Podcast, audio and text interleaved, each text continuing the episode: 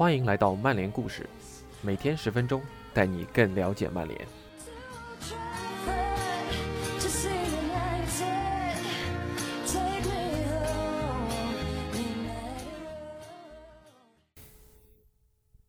本周曼联故事的主题将从上周的青训切换为南美，和大家聊聊曼联近年来那些南美的外援们的故事。当然，由于故事太多，暂定下周的主题仍然是南美。今天我们故事的主角是乌拉圭球星迭戈·弗兰，我们将跟随我们的老朋友 Andy Mitten 一同与弗兰回顾他的足球故事。本文的翻译来自我们的另一位老朋友吴文博 ATZ。以下是今天的故事：迭戈·弗兰的足球故事。Andy Mitten。我只是一直在等合适的邀约。我阿根廷的母队独立俱乐部希望我能出任体育总监。我和他们聊了聊，但是我想做主教练。在圣保罗一家医院里，迭戈·弗兰接受了我们的采访。他这次是带父亲来做检查的。老人家刚刚做完一个小手术。四十岁的弗兰早些时候宣布退役，现在正享受着自己的人生，对自己和家人的未来充满乐观。他说：“没地球之后，我好好享受了在家陪伴家人的美好时光。我踢了二十一年球，这期间你的时间并不是属于你自己的。退役后，我四处旅行，也去欧洲好好玩了几次。”圣保罗对弗兰有着特殊的意义。当时他正经历职业生涯的最低谷之一，随后他来到了圣保罗。弗兰先后在九个国家效力过十支球队：阿根廷的独立队、英格兰的曼联、西班牙的比利亚雷亚尔、西班牙的马竞、意大利的国米、巴西的巴西国际、日本的大阪樱花、乌拉圭的佩纳罗尔。印度的孟买城和中国香港的节制，弗兰也为乌拉圭国家队出场一百一十二次，一度是队史的第一射手，后来被苏亚雷斯超越。弗兰的思绪回到了二零一二年七月，离开国米后，我从米兰飞到圣保罗，那是我职业生涯最为糟糕的时刻。我饱受伤病困扰，很难获得比赛机会。当我能出场时，我也不能踢自己最擅长的位置。不是在左边路，就是在右边路，没人希望受伤。其实我整个职业生涯的伤病史还算不错，除了国米那段时间，我过得并不开心。这时我收到报价，得以离队。弗兰同意加盟另一支国际队，位于阿雷格里港的巴西国际。弗兰尝试向队友道别，但没人接电话，甚至。他认为关系处得不错的副队长科尔多巴也是。有些队友终于接了电话，说大家休了一天假，所以没有第一时间接通。我觉得自己已经不再受米兰城的欢迎，真是非常遗憾。我独自在公寓待了几天，然后连夜飞到圣保罗。我尝试对加盟新东家保持积极的心态，但在航班上很难自已。两年前。两年前，就是两年前，我还是世界杯的最佳射手和最佳球员。弗兰抵达圣保罗后，生活很快就迎来了变化。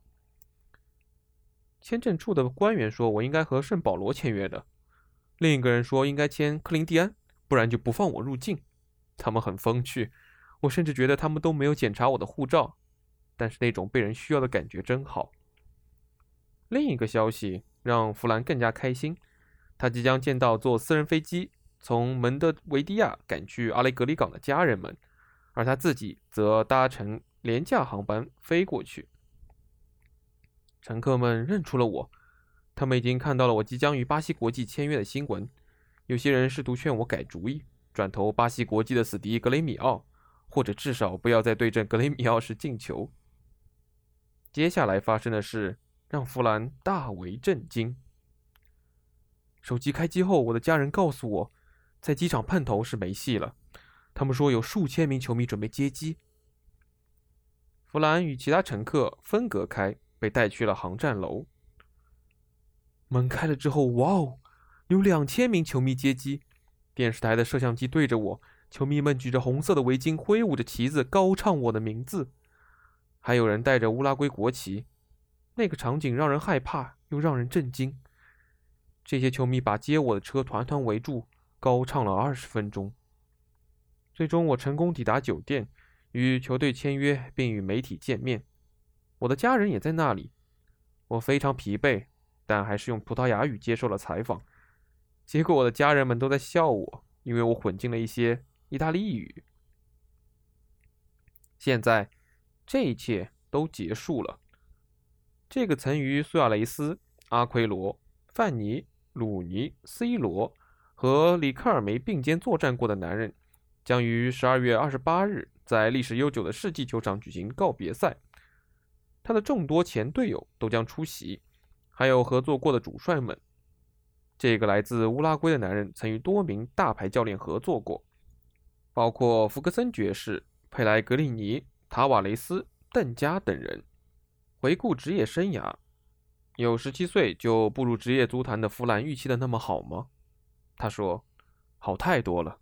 我的梦想就是成为一名像我祖父和我父亲一样的顶级球员，并且为国出战。”我还记得我十岁时，我父亲效力佩纳罗尔时的教练梅洛蒂跟我说：“好好训练，享受足球的快乐。”他在一九七八年跟随阿根廷夺得世界杯冠军，我对他非常着迷。梅洛蒂是个老烟枪，我一直不理解，因为大家都跟我说抽烟对身体不好。他很聪明，读了很多书，人们甚至以为他是个哲学家。后来他被马竞解雇，他自己说那种感觉就像……坐上法拉利，然后在时速一百英里时被扔下车。我听了他的建议，完全专注于训练出最好的自己。我时刻都在训练，会一连数小时交替双脚对着一面墙踢网球，直到两只脚都能自然控球为止。如果让我得到了一对一单挑门将的机会，走左边还是走右边，就看我心情了。我会确保自己能够享受训练，我还会告诫自己好好学习。因为见过太多球员为了足球完全放弃学习，我现在也会跟年轻球员说，别忘了学习的重要性。不过说到底，你想获得成功也需要有好的运气，我运气就一直不错。在自己的漫长职业生涯中，弗兰赢得了众多荣誉，包括曼联时期的英超冠军和足总杯冠军，马竞时期的欧联杯冠军。但弗兰自己最满意的。还是帮助乌拉圭国家队赢得的荣誉。当我们请弗兰选出自己职业生涯最伟大的时刻时，他没多想就给出了答案：二零一一年美洲杯冠军。我们家三代人都成为这项赛事的冠军，史上头一遭。之后是二零一零年世界杯，五粒进球帮助我赢得金球奖。二零零八年到二零一二年，我处在自己的巅峰。当你在世界杯上进球时，那是最难以置信的一种感觉，俱乐部的进球可比不上，全世界都在看你，而且你知道，整个祖国都会在身后给予支持。你正与自己再熟悉不过的一群人踢球。俱乐部与国家队生涯合计，弗兰共打入三百一十粒进球，其中一些有着特殊的意义。弗兰说：“我最喜欢2002年世界杯上对塞内加尔打进的那粒远射。”球被解围出禁区，我胸部停球，凌空抽射。二零一零年世界杯上对德国的进球对我也有着特殊的意义。还有美洲杯上对阵巴拉圭的第二球，那粒进球让我成为了乌拉圭队史的并列射手王。在汉堡举行的欧联杯决赛，我面对富勒姆打进的两球也值得记住。我记得那天从开赛第一分钟起，自己就不可阻挡。有时候你就是会有那样的比赛，有些进球非常漂亮。还有些则非常重要。进球能让我开心，如果一直不能进球，我就会一直不痛快的。所以效力曼联时，我确实有些沮丧。弗兰解释说，他加盟曼联后的头二十六场比赛都未能破门。好在之后我打进了一些漂亮的进球，其中最棒的一个是欧冠联赛中对阵流浪者打进的那记凌空，对切尔西我打进了绝杀。还有我的曼联手球对阵维拉扳平比分的进球，我激动的脱掉球衣庆祝。对阵南安普顿，我打进制胜球时，我一度都没办法重新穿好球衣。弗兰2002年1月转会曼彻斯特，原本他要和米堡签约。在曼联，我有幸和很多伟大的球员一起踢球，让我获得了很多知识、宝贵的经验，也让我更加成熟。这些都成为我后来的财富。但是我还是希望能获得更多的出场机会，有时候确实会觉得沮丧。为曼联出场六十二次的弗兰打进了十球，这个数据并不算好。不过他也指出，有些比赛自己不过是替补出场五分钟而已。而他对利物浦的梅开二度，帮助曼联二比一取胜。曼联球迷至今为此怀念弗兰。我当时还没意识到在安菲尔德打进两球有多么重要。球迷专门做了面印有我头像的旗子，他们还唱了一首我的助威歌曲，非常棒。我很惊讶他们现在还会唱。我在电视上看曼联比赛时还能听到这首歌，我激动的都起鸡皮疙瘩了。我并不是吉格斯，也不是斯科尔斯，也不是唯一一位在安菲尔德进球的曼联球员，所以我真的感到无比荣幸。他们现在还记得我。今年我在巴黎偶遇穆里尼奥，他已经不再是曼联的主帅，不过他告诉我，曼联球迷现在还在高唱我的名字。未来我会和那些球迷一同去现场观赛的，可能会挑客场对利物浦的比赛。显然，记得那两粒进球的。也不只是曼联球迷。二零一零年欧联杯半决赛，我代表马竞前往安菲尔德，利物浦球迷给我送上嘘声。我知道他们为什么这么做。弗兰打进了首回合的唯一进球，而次回合利物浦率先取得领先。比赛进入加时赛，利物浦九十五分钟之后取得进球，即将迈进决赛，整个球场都被引爆了。直到第一百零二分钟，我在 KOP 看台前破门，我疯狂的庆祝，但不是要挑衅球迷，而是因为那是一粒非常重要的进球。利物浦球迷很不开心，没给我好脸色。但是比赛结束后，数千名利物浦球迷在我走出球场时送上了掌声。尽管他们正经历出局的痛苦，他们是值得自傲的球迷。利物浦也是一家历史悠久的俱乐部，我很敬佩他们。弗兰还是给曼联带来了足够多的笑容，有时甚至是无心之举。弗兰曾经系统的练过网球，并和萨芬以及费雷罗交过手。福爵爷也很喜欢网球。2003年曼联美国行期间，他还组织了一次队内赛。弗兰笑着说：“范尼指明要跟我打一场。